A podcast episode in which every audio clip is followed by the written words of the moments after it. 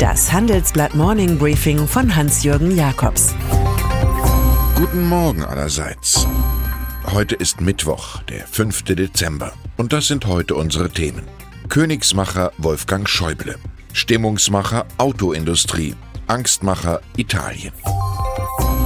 Er hat die Rolle des Elder Statesman für ein paar Momente aufgegeben und bläst nun so kräftig ins Horn, dass es im letzten Winkel der Union zu hören ist, Wolfgang Schäuble. Offen wirbt er für Friedrich Merz als neuen CDU-Chef. Der verhinderte König will einmal noch Königsmacher werden. Helmut Kohl saß ihm einst die Kanzlerkandidatur aus. Der Bundestagspräsident wirkt dafür sogar seinen Langzeitschützling Jens Spahn ab. Es sei jetzt wichtig, jemanden mit einem so klaren Kompass an der Spitze zu haben, trompetet Schäuble in der Frankfurter Allgemeine. Den Einsatz kann man als alten Freundschaftsdienst werten oder als letzte Kraftanstrengung, um die für die Wahl am Freitag leicht favorisierte Annegret Kramp-Karrenbauer abzufangen. Sie durfte nicht wie eine Idee von Kartellbrüdern wirken, die USA-Freundschaftsreise der Autokonzerne VW, Daimler und BMW. Schließlich ermittelt die EU-Kommission ja zu möglichen Absprachen der drei. Also sangen die Emissäre der DAX-Konzerne gestern einzeln im Weißen Haus vor und hatten doch einen gemeinsamen Refrain We Love America. In den Strophen steht etwas von mehr Fabriken und weniger Zöllen. VW zum Beispiel strebt nun offiziell eine enge Allianz mit Ford in Detroit an. Fazit: ein Stimmungsaufheller made in Germany. Nachdem die USA das zuerst abgelehnt hatten, wurde sogar die deutsche Botschafterin dazu geladen. Donald Trump empfing die deutsche Delegation. Das war kein Kartell, nur eine Koalition der demonstrativ guten Laune. Was Trump wirklich will, das erzählte jetzt sein Außenminister Mike Pompeo in Brüssel. Sein Chef arbeite an einer neuen Weltordnung. Die USA würden die noblen Nationen zusammenbringen, um Krieg zu verhindern und mehr Wohlstand zu erreichen. Für Instabilität verantwortlich China, Russland und Iran.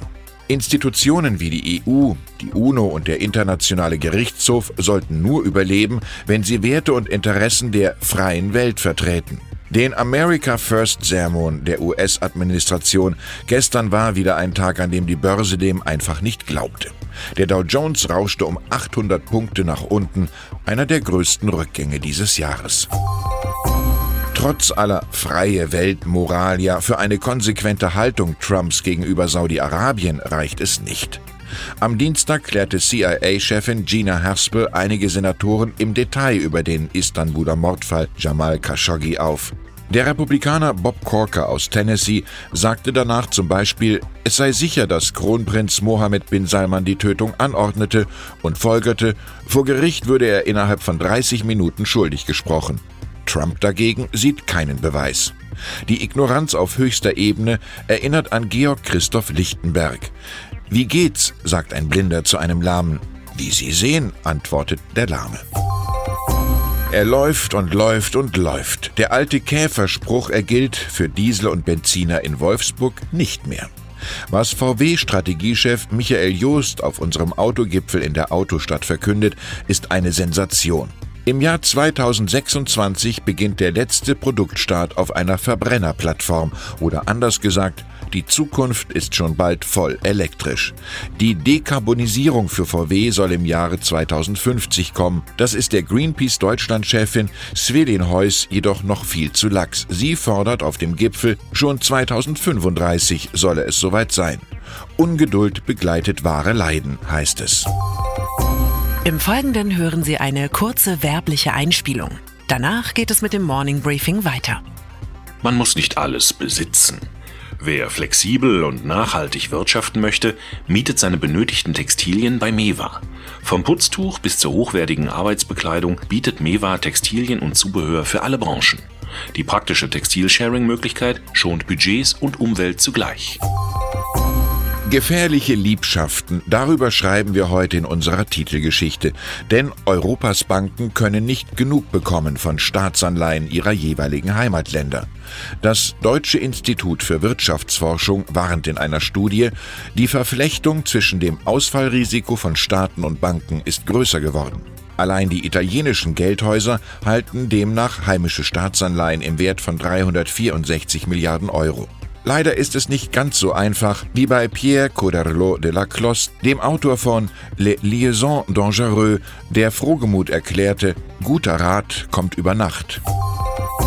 Und dann ist da noch Stefan Effenberg, Fußballstar AD, der zuletzt als Trainer des SC Paderborn auf der Bank saß und nun in der Bank arbeitet. Der Mann, der vor Per Steinbrück den Stinkefinger als strategisches Kommunikationsmittel eingesetzt hat, wird tatsächlich Mitarbeiter der Volksbank Raiffeisenbank Bad Salzungen-Schmalkalden. Wie er da hinkommt? Nun, die Thüringer haben Fußballfirmenkunden und etwa Atletico Madrid Kredit gegeben sowie Spielertransfers finanziert.